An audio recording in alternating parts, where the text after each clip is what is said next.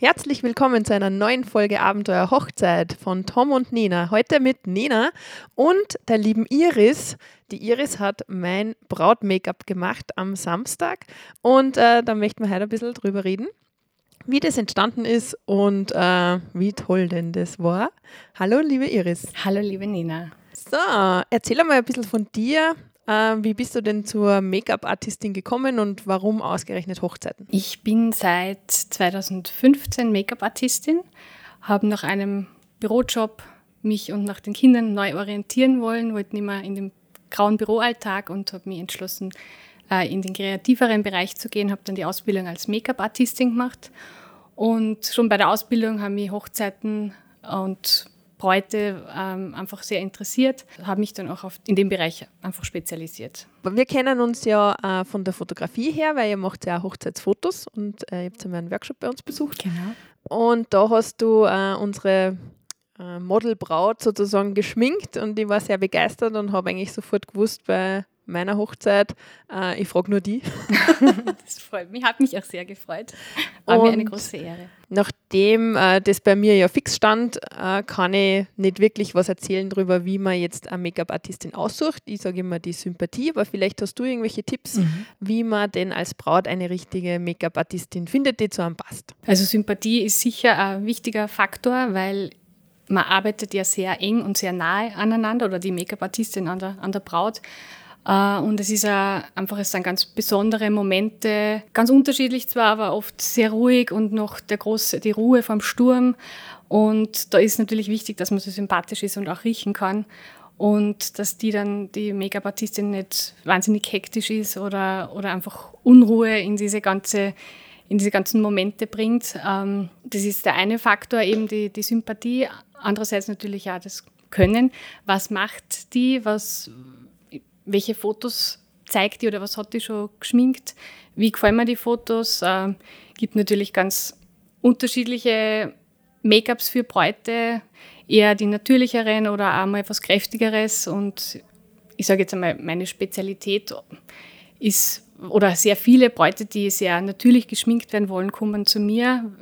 Das hat sich einfach auch so ergeben, ähm, weil, ich, weil ich halt finde, dass man einfach das Beste rausholen soll aus, jedem, aus jeder Braut und, und das aber so natürlich wie möglich. Also man soll kein anderer Mensch werden, das ist das Das wollte ich jetzt auch sagen, man will ja nicht verkleidet sein genau. oder ein Clown sein oder wie immer. Ich bin ja eine, die eher weniger geschminkt ist alltäglich und äh, deswegen hat das sehr gut gepasst. Und äh, ich muss ja auch sagen, es hat ja ein Probe-Make-up gegeben, das habe ich sehr klasse gefunden. Man kann sich da äh, einen Tag auswählen, dass man es dann äh, am Abend noch richtig ausführen kann, das Probe-Make-up. Und äh, da hat mir gefallen, dass wir das wirklich ein bisschen erarbeitet haben, sozusagen das Augen-Make-up vor allem. Also den Rest äh, kann ich nicht so ganz beurteilen. Das hat sich einfach gut angefühlt. ja. Und genau, das ist wichtig, dass man einfach beim Probetermin, also ich sage jetzt einmal, wie es bei mir ist, man kann gerne unverbindlich schon einmal vorbeikommen und das sollte jeder andere Make-up-Artist auch anbieten, dass man sie einfach einmal kennenlernt und bespricht, was, was die Braut halt gern hätte. Dann weiß man schon, ist man die Person überhaupt sympathisch, weil wenn man jetzt die Website anschaut, kann man das nicht unbedingt gleich am ersten Blick erkennen. Äh, und der Probetermin ist natürlich ein guter Moment oder eine gute Möglichkeit, um, um zu testen, ob man das denn gefällt. Und ich sage halt immer, es ist, wäre gut, wenn man den Probetermin so wählt, dass man das Make-up dann eben ausführt, dass das auch, vielleicht hat man sogar nachher die Brautkleidanprobe, dass man das gleich testet, wie schaut das Make-up und die Frisur. Ah, das gefällt denen nicht vom Brautmodegeschäft, gell? weil die sagen immer, ja, kein Make-up oben haben, ja. ungeschminkt kommen, weil sonst wir's. Aber beim zweiten Termin geht es sicher schon, wenn man sein eigenes Kleid ja probiert, wenn man dann ist es nicht mehr so tragisch.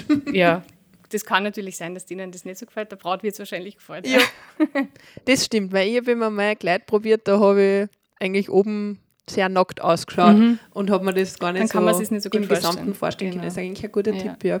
Oder vielleicht zum Polterabend, dass man sagt, ich, ich gehe halt poltern und dann macht man vorher das Probe-Make-up, dann kann man auch wirklich testen, wie gut heute ist denn den ganzen ja. Abend oder die ganze Nacht. Ja. Weil das ist natürlich auch sehr wichtig. Man kommt eigentlich im Laufe des Tages nicht mehr dazu, nachzuschminken. Ich habe zwar beim Shooting noch, noch mal kurz den Lippenstift mhm. da, aber das war es dann. Ja. Und äh, es hat gehalten von Anfang bis Ende. Also vor allem das Make-up, weil du machst ja Airbrush-Make-up. Genau. Äh, fühlt sich super gut an. Äh, es fühlt sich eigentlich so an, als ob man gar nichts um hätte. und äh, schaut voll fein aus. Also voll natürlich, genau. Es ist eben wichtig, dass man sich nicht verkleidet und zugekleistert fühlt.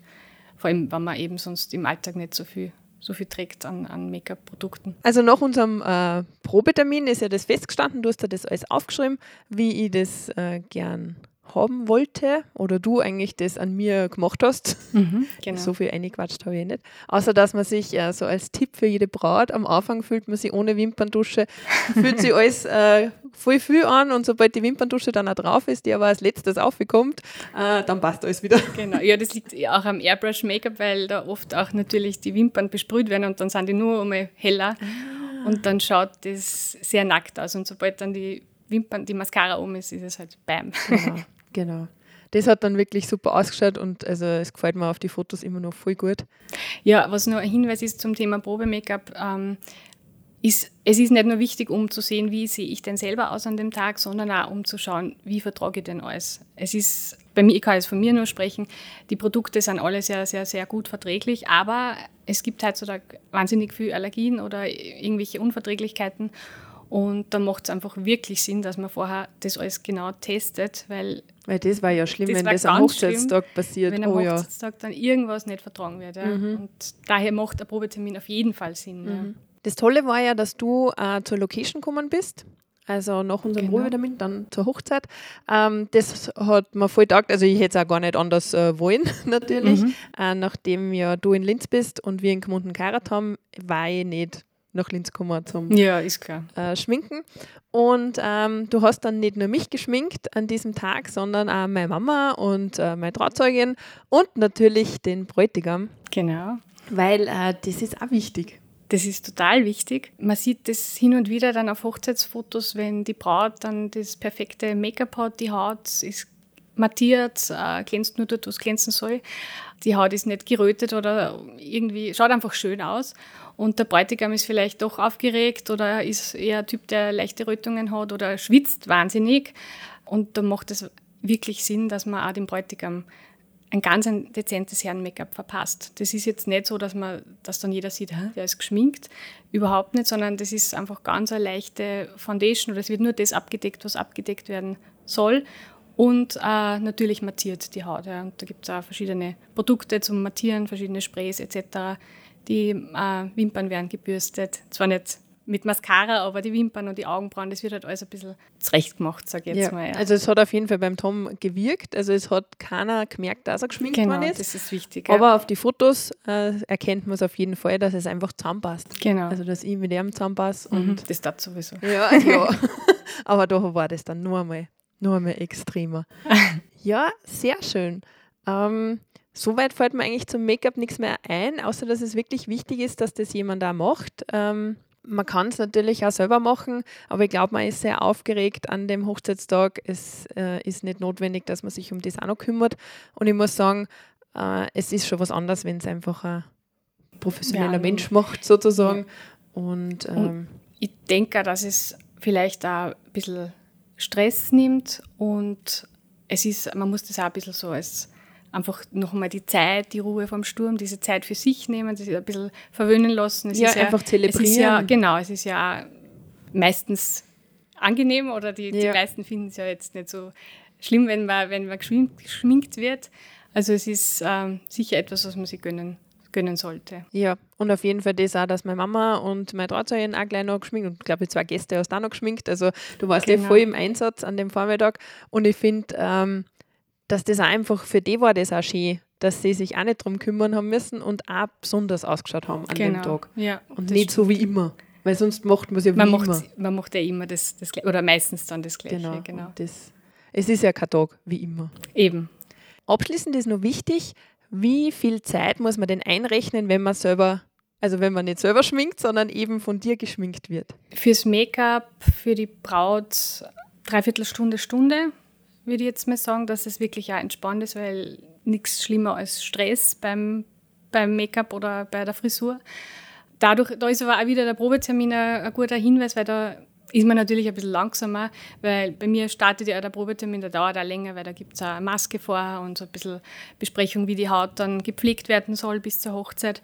Aber man kann ungefähr abschätzen beim Probetermin schon, wie lange werde ich den brauchen fürs Make-up und Also unser Probetermin war, glaube ich, zwei Stunden. Genau. Ungefähr. Wir haben natürlich auch viel gequatscht. Also natürlich, so ja, das gehört auch dazu. Und ähm, dann am Hochzeitstag ist es mir sehr schnell vorgekommen. Genau. Also ich glaube, wir haben nicht einmal eine Stunde gebraucht. Wahrscheinlich nicht, weil es ist ja dann Und ich eh so viel alles. Zeit gehabt. Ja.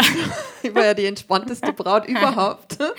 Ja, es ist natürlich, wenn man beim Probetermin, also bei mir, ich schreibe mir halt einfach auf, welche, welcher Lidschatten, welche Farbe, was, was nehme ich, wofür, welcher Lippenstift. Natürlich ist man dann viel schneller, ja. Mhm. Aber einfach, um es entspannt anzugehen, Eine äh, gute Stunde. maximal eine Und Stunde. eine halbe ja, Stunde, genau. glaube ich, pro Und für die Gäste, genau. Gast, Gast genau.